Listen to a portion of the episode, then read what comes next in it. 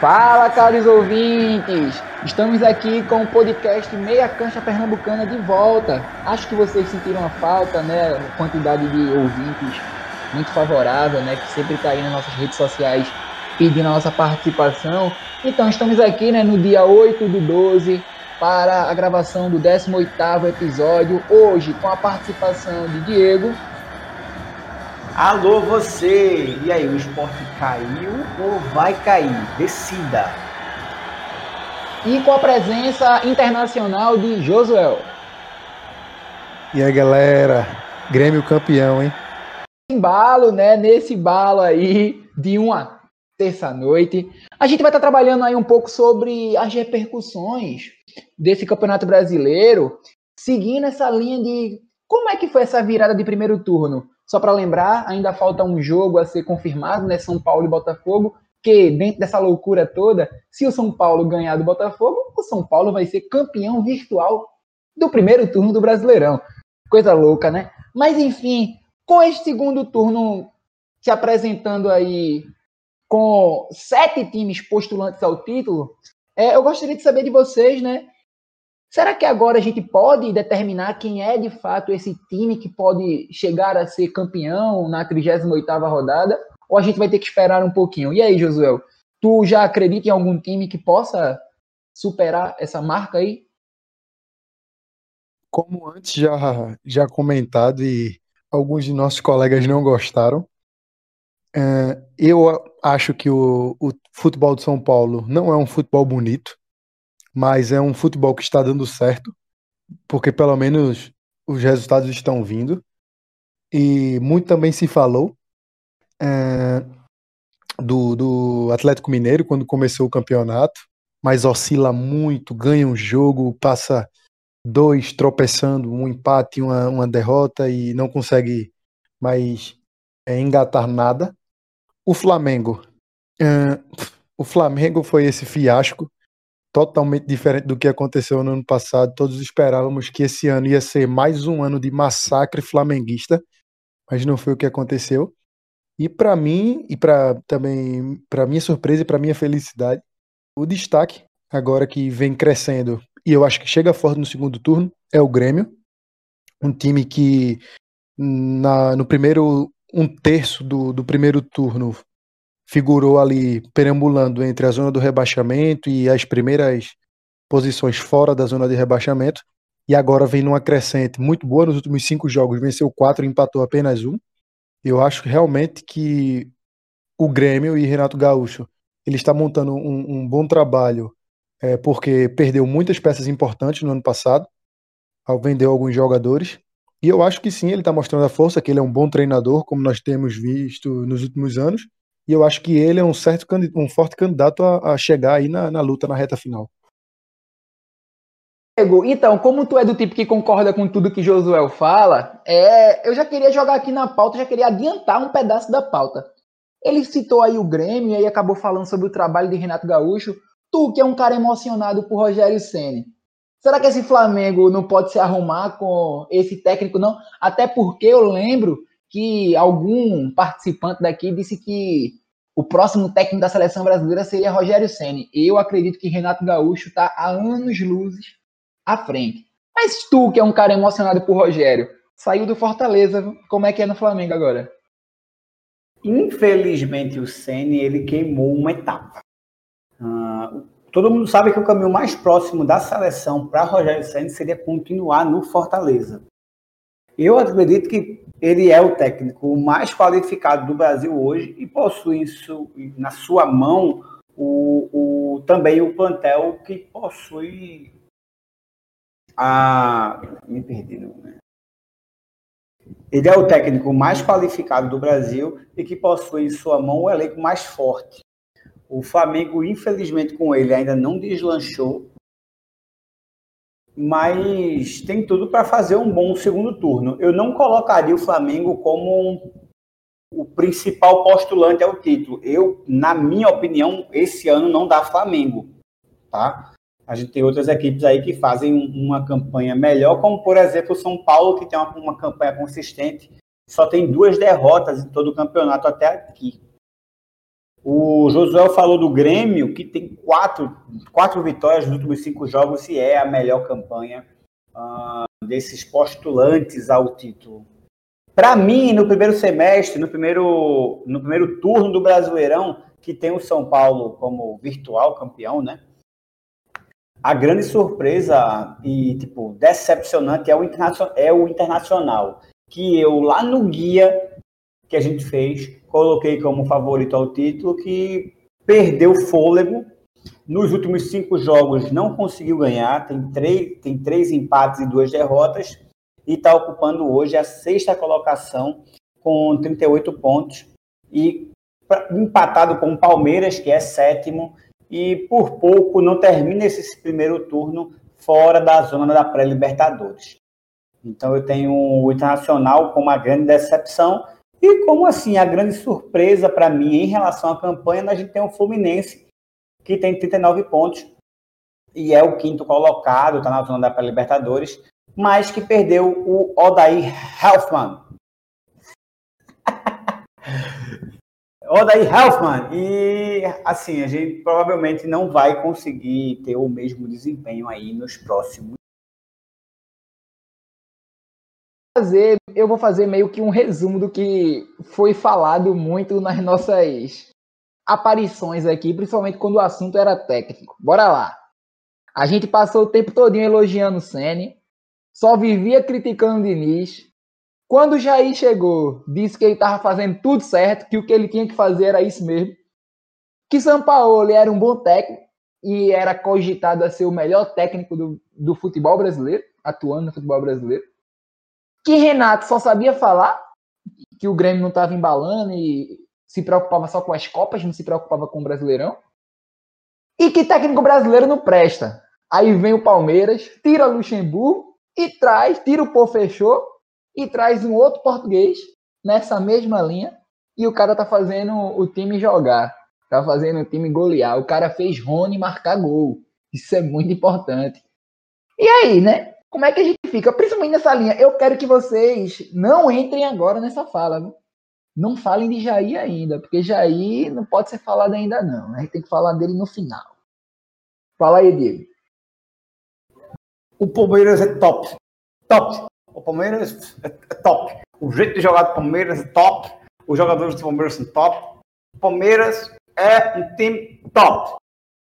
Cara, a, a, gente discutiu muito sobre esses técnicos. Eu lembro que eu fui um dos, eu fui um dos caras que é, elogiou o, o técnico. Bora corrigir, bora corrigir. Eu fui um dos caras que mais babou um dos técnicos. Aí diga lá o nome do técnico. Eu, eu babei muito, babei e babo ainda Rogério Senna, que é o melhor técnico brasileiro em atividade. É, babei muito o Sampaoli, que hoje é assim, no meu ponto de vista, infelizmente o Atlético é uma roleta russa, né? É aquele time que ganha, tanto faz como ganhar de goleada quanto perder. Uh, então, assim, a gente tem técnicos hoje muito bons. O Diniz, felizmente, foi dado tempo para o Fernando Diniz mostrar que é um bom técnico, que tem boas, é, que tem boas ideias, que é hoje líder do campeonato. E o Renato é aquele falastrão que todo mundo gosta, que todo mundo é, quer ter no seu time. Aquele cara que fala que fala que faz e acaba realmente fazendo. Então, cara, assim, não vejo, não vejo grandes surpresas em relação a esses técnicos. Tá? Eu sou um cara que defendi Diniz, sempre defendi o que eu e defendo o Rogério Senna. Sobre o Jair, a gente vai falar dele mais na frente mas o Jair tem em suas mãos um elenco limitadíssimo e vale lembrar que o coitado estava com Covid, então ele não comandou o time em dois dos, acho que dois ou três, é, foram três jogos, os três jogos, fora esse do São Paulo, que foi a última rodada, foram dois ou três jogos que o, o Jair Ventura não conseguiu comandar o Leão no, no Brasileiro. Mas como eu falei, o assunto não é Jair agora. A gente vai deixar para falar sobre o esporte e Jair no final. Até né? porque ele tá doente. Então, assim, vamos. Ele tá se recuperando de lesão. O técnico que está se recuperando de lesão é Jair Ventura. Então, calma. Não, não, vamos, não vamos crucificar. Não vamos crucificar. já disseram aqui no meu, no meu ponto, né? Disseram assim, traz Daniel Paulista de volta. Mas enfim, não bora entrar nisso não. Ó, Aí Ô, meu, José. meu coração, meu coração chega a bater o mais forte agora. Ô, Josué, me diz uma coisa. É, tu que tem aí essa- esse olhar internacional. Futebol brasileiro. Estavam dizendo, eu estava vendo uns, discursos hoje, né? Não, porque futebol brasileiro ele é uma da- das quatro ou quinta força, força internacional de futebol, né? Ficando atrás aí da Premier League, do campeonato italiano, do campeonato espanhol. Eu vou dizer, futebol brasileiro hoje está abaixo de campeonato francês, tá abaixo de campeonato português, tá abaixo de campeonato holandês. E aí, Josué, tu que é esse olhar internacional, tu concorda com isso? Amigão, eu não concordo com isso. Hum, se a gente for pegar as principais ligas europeias, eu acho que sim, o, o Brasil, a Liga Brasileira, ela vai estar atrás como Espanha, eh, Inglaterra, mas, sinceramente, não tem como comparar assim muitos times no mundo, por exemplo, com a- a- o PSG. Então é um pouco é, é- é uma disparidade muito grande você você assim dizer que a liga brasileira está atrás da liga francesa quando você tem um PSG. Mas o problema é que uma liga ela não pode viver só de um clube, né? Como por exemplo o que aconteceu ano passado no Campeonato Brasileiro. O, o Brasileirão viveu de Flamengo. A fama que o, o futebol brasileiro voltou a ter na Europa é, é baseada no que o Jorge Jesus conseguiu fazer no ano passado com o Flamengo. É, tanto que aqui em Portugal, o, o, trabalho do, do, do Flamengo esse ano é muito criticado justamente por causa disso, que eles afirmam constantemente que o Flamengo sem Jorge Jesus não é mais nada. E que de fato acabou se mostrando isso. Mas o interessante é que Jorge Jesus foi um técnico que quando chegou no Flamengo eu critiquei, eu pensei que ele era muito pequeno para a grandeza de um clube como o Flamengo. Eu disse: o que é que o Flamengo está fazendo contratando um técnico que não tem expressão nenhuma na Europa? A verdade é essa. Jorge Jesus não tem expressão nenhuma na Europa. Jorge Jesus é popstar aqui em Portugal. E mas, mas o que se mostrou é que o nível técnico, o nível de técnico do Brasil está tão abaixo, tão aquém da realidade que eh, tão aquém da qualidade europeia que até um técnico fraco, podemos dizer até de, de terceira ou quarta classe da Europa, conseguiu desenvolver um bom papel, como também o que está acontecendo no Palmeiras. E, e você vê como o futebol, o, É o- o nível de técnicos do Brasil está fraco. Palmeiras é top. Bem, é isso. Eu acho sinceramente que sim. Nós podemos pegar alguns clubes do Brasil e pôr num patamar ah, não, não do primeiro escalão dos clubes europeus, mas que figuram ali entre a segunda classe, entre os- alguns clubes da segunda classe europeia, como por exemplo o Atlético de Madrid, a gente pode comparar com um Flamengo. ah, ah, por Pô, exemplo, o, Real, Ei, pô, o Real Madrid não, não jogaria a Série B, pô. O Real Madrid não subiria na Série B. Alô, alô, Carlos Alberto. Carlos Alberto. Ô, Carlos Alberto. Exatamente. O, pro- o problema, eu acho que realmente o problema aqui no, no nosso. Falta um pouco mais de investimento e mais eh, profissionalização dos técnicos. Nós ainda estamos eh, com muito amadorismo no, no, no quesito técnico no Brasil. E aí, já que ele entrou no assunto profissionalismo técnico, vou entrar para o assunto que nosso companheiro Diego está ansioso para falar. Ô Diego, o esporte cai ou não cai?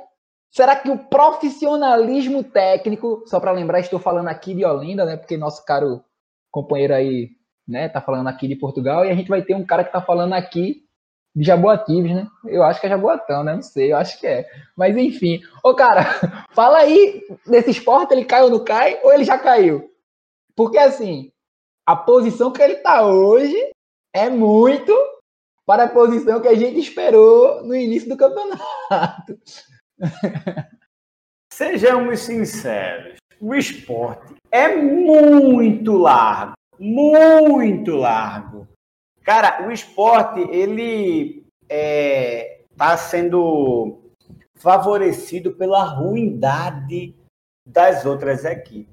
É inadmissível o esporte hoje, cara, com a campanha péssima que faz, não está na zona de rebaixamento. O Vasco tem que ser muito ruim, apesar que o, Vasco ainda tem um, ainda tem um jogo a menos que o esporte, tá? O Vasco tem um jogo a menos que o esporte, então virtualmente o esporte estaria hoje na zona de rebaixamento, mas o esporte faz uma campanha a passos largos para a segunda divisão. O torcedor, do, o torcedor do Náutico mais emocionado até diria que ano que vem estaríamos, estariam os três, Esporte, Náutico e Santa Cruz, na segunda divisão. Calma, não é para tanto. Não, não vamos exagerar. Então, assim, o esporte faz uma campanha que nos últimos jogos é péssima, tá? E nos últimos cinco jogos empatou uma e perdeu quatro. Porém, tem uma tem na, nas, nos próximos jogos condições de reverter esse quadro. Pega Curitiba, Grêmio, Goiás e Fortaleza tem condições de fazer os nove pontos. Acho que quem está emocionado agora sou eu. Mas tem condições de fazer nove pontos. tem condições de fazer nove pontos nesses quatro jogos. Tá? A gente espera aí uma vitória. É porque é aquilo, né? O esporte vai pegar o Curitiba agora dia 13. Mas o esporte não conseguiu ganhar do Atlético de Goiás, não conseguiu ganhar do Botafogo, não conseguiu ganhar do Vasco. Então é aquilo. Eu, eu, eu pergunto, se não ganhar do Curitiba, vai ganhar para quem? Mas o esporte, ele é expert em fazer o torcedor se decepcionar. Eu tenho um adendo. Uh, na verdade, dois. Uh, o primeiro é que eu pensava que realmente você tinha voltado à lucidez é, mas, mas pelo que eu vi, não voltou, porque a fala, inclusive a fala, a sua fala no último podcast que eu participei, era que o esporte ia lutar por uma vaga na Libertadores. Como as coisas mudam em algumas semanas, não é, meu amigo? Eu não mudei isso, não. Eu tenho certeza. Eu aposto. Eu, eu falei com você. É porque, olha, eu vou deixar isso registrado aqui. Eu apostei com esse cidadão que está falando com os senhores 50 dinheiros, ou seja, para quem não está entendendo, 50 reais meus, né, que sou brasileiro, trabalho aqui na Labuta é, no Brasil, 50 reais meu com 50 euros dele, que assim, é a mesma coisa, a proporção, a conversão a gente sabe, é um para um. Eu conversei com ele, eu quis apostar 50 dinheiros de que o esporte ficaria na primeira. E ele correu, ele é safado, ele correu. A questão hello, é que eu não sou. Hello, hello, moto. É verdade. e o segundo adendo é, é que todos nós sabemos da fama que o esporte tem de ressuscitar os mortos. Não podemos esquecer disso, hein? Então, muitas vezes ele é Jason, mas muitas vezes ele também é, é socorrista do SAMU, né? Não esqueçamos que o Coritiba está lá embaixo e que, como o esporte tem essa velha tradição de ressuscitar os mortos, nada está perdido para o Curitiba. Vamos ver uh, as cenas dos próximos capítulos. Só para finalizar. Você correu então, né? Cinquentinha meu com cinquentinha seu que o esporte fica, não tem acordo, né? Oh. Meu amigo, meu amigo, deixa eu dizer uma coisa para você. É, eu não quero. Esses cinco você vai casar, esses 50 reais pode fazer falta para você. Deixa isso pra lá. Oh, mas enfim, né? Só para esclarecer essa situação, né? Só para deixar nítida, na verdade, essa situação, a gente pode pegar aqui, né? O esporte vai ter três jogos: Coritiba, Grêmio e Goiás. Na teoria, tem muito torcedor emocionado achando que o esporte consegue sete, seis pontos. Eu vou dizer que o esporte ganha três. E não é de três empates, não, nem de uma, nem de uma vitória contra Coritiba e Goiás, não. O esporte vai perder de Coritiba. Peraí, peraí, peraí. Faça, um recorte, faça um recorte certo. São quatro jogos. Curitiba, Grêmio, é, Goiás e Fortaleza. Peraí, Me ajude, me ajude. Não, pô, mas são três jogos não, aí, se pô. Se não ganhar para Curitiba e Fortaleza, nem precisa o resto da Série A. Pode, não vai ganhar. Pode não vai ganhar. Pode já cair, já pode cair direto. Se não ganhar, pode ter que ganhar, porra. Tem que ganhar. E eu digo mais, contra o Grêmio, é 2 a 0 Dois Thiago Neves, meu capitão no Cartola. Eu acho que. Se preocupe não, um se preocupe não. Em fevereiro do ano que vem, sua vontade vai ser concedida. Ai, meu Deus do céu. Mas enfim, é, o esporte é um time que vai trazer muitas emoções contrárias pra gente ainda. A tragédia já foi contada já no início do campeonato. A gente que achou que era filme da Disney acreditou no conto de fadas durante o campeonato, mas vamos voltar para a realidade e o destino do esporte é cair. Torcer para ele não cair em penúltimo, né? Espero que ele caia ali em 17, que é para pelo menos cair com honra.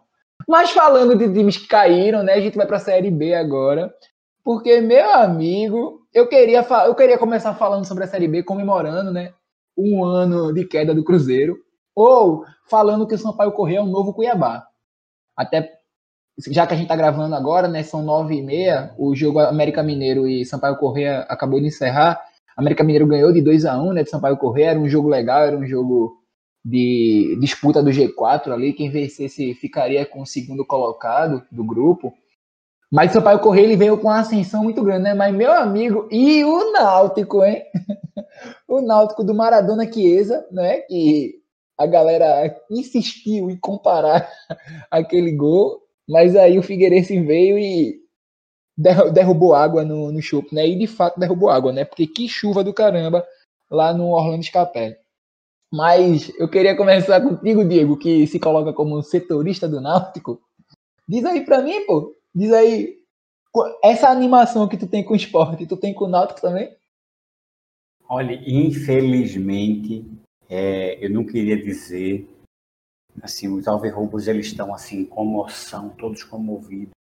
E não, não querem enxergar a realidade. E, Diego, aí você me pergunta, você me pergunta, tem gente me perguntando aí, tem gente me perguntando aí, Diego, qual é essa realidade? A realidade, companheiro, é que o Náutico caiu. O Náutico, ele suspirou, ele suspirou contra o Guarani, ele botou, sabe aquele que está se afogando, ele consegue pela última vez, assim, nadar até o, o, a superfície e respirar. Pronto, só foi isso. Só foi, só, só deu uma respiradinha e nem foi uma respirada muito grande. Para se lascar, companheiro. Quando pegou o Figueirense, levou foi dois na cara.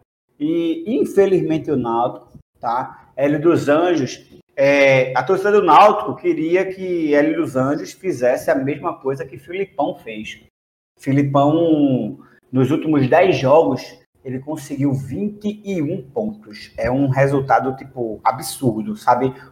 Se você considerar só a campanha de Filipão, hoje o Cruzeiro seria líder, líder da Série B. Então, a galera do Náutico queria que Hélio dos Anjos virasse a chave no Náutico, como o Filipão virou no Cruzeiro. Ficou longe disso. O Náutico ele não consegue apresentar um bom futebol. O Chiesa até faz uns golzinhos, a galera até quer comparar ele com, com o Diego Maradona, mas a, a, a realidade é que é, o Náutico caminha a passos largos para jogar a Série C com o Santa Cruz ano que vem. Deixa para falar com o Josué, ó. Mas Josué não se empolga não, bora falar do Santa agora não. Deixa eu te perguntar uma coisa. O Cruzeiro está a nove pontos do quarto colocado da Série B. Tem 12 jogos pela frente. Tu acha que o Cruzeiro consegue? Olha, depois do que do que é, aconteceu agora nesses primeiros 10 jogos de Filipão, nada mais é impossível, né? Não é impossível realmente, mas vai ser muito difícil para o Cruzeiro até porque durante esses jogos que faltam vão ter muitos confrontos diretos. É, uma surpresa negativa foi o que o Cuiabá, o rendimento do Cuiabá caiu absurdamente, um time que liderou durante bastante tempo no primeiro turno da Série B, mas o rendimento caiu muito. Uh, por cair, o Cruzeiro não cai mais, mas realmente vai ser difícil esse acesso. Não é impossível, mas vai ser muito difícil. E só para completar o que nosso amigo Diego falou aí, eu também concordo que o Náutico caminha passos largos para a Série B. Eu acho que Hélio dos Anjos se precipitou é, em afirmar que o Náutico não caía. É, o Náutico realmente mostra um futebol muito fraco, muito fraco. Aquela vitória que a torcida do Náutico se empolgou com aquele gol do Chiesa foi realmente uma última reação de quem está na UTI. Mas para mim também é isso. Náutico ano que vem é Série C. E talvez realmente com o Santa Cruz. Eu não queria dizer isso não, mas é uma realidade. Eu sempre falei do, do Cuiabá aqui e vale excedendo. O, o, o, mau desempenho aí nos últimos jogos do Cuiabá coincide com a saída de Chamusca para o Fortaleza.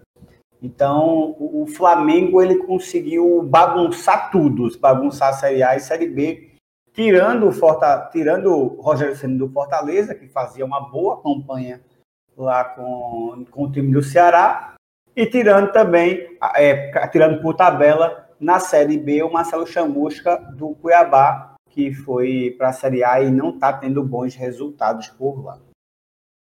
E nessa sequência de abalos que são causados pela saída, não é? é a gente chega agora para falar sobre a Série C. Uh, não, mas aí... o, programa, o, programa, não acabou, não. A gente tem que falar da Série A. Tem, vai falar da Série B e aí tem que falar da Série C também. Tem porque eu... eu pensei que esse programa era destinado à elite do futebol brasileiro. Visto, não. Mas, mas o nosso programa ele é, ele é, ele é democrático. Ele, ele assume a todas ele é as... do povo, ele é do povo, né? Ele assume a, toda, assume a todas as alas, né? A todas as partes da sociedade. Mas enfim, ó, antes de falar do Santa em si, eu queria só fazer aquela, aquele velho comunicado, né, a respeito do que tu estava falando. O Brusque, por exemplo, né? O Brusque ele perdeu seis jogadores, né? Com a compra de times da Série B. Os principais jogadores, né? Três dos principais jogadores saíram, pô. O Brusque veio parar no grupo agradece. do Santa. O Brusque veio parar no grupo do Santa, aonde poderia ser um bicho papão contra o Santa, está se mostrando ser apenas um time. Mas e aí o jogo pancada, né? O Brusque vem, vem perdendo vários jogos importantes. Vem, perdeu de 8 a 1 o último jogo. Mas na, mas... mas na verdade ele só caiu no grupo do Santa Cruz justamente porque ele perdeu os jogos. Não seria um bicho papão para o Santa Cruz, porque senão eles nem estariam se cruzando. Desculpa, sim, sim, sim. desculpa, é porque realmente eu não, não sei como é que funciona a Série C. Eu, eu, não, eu não, acompanho. não acompanho. Porque, é, assim, é só para saber, é, pontos corridos, 20 clubes, né? Esse cara é um piadista, vai, bora lá. Vai lá. Mas, mas, amigo, amigo, não se preocupe não, que se o retrospecto se manter, ano que vem nós nos encontramos na não, série B. Não, assim, não assim, se assim, preocupe. Assim, calma, calma. Eu queria só para entender, só para deixar explícito para os nossos ouvintes. Os nossos ouvintes eles têm uma curiosidade. Quantas equipes jogam a série C? É, é uma curiosidade. O, o povo quer saber. São 20 são equipes. 20, são 20. Mas não é pontos corridos, é grupos.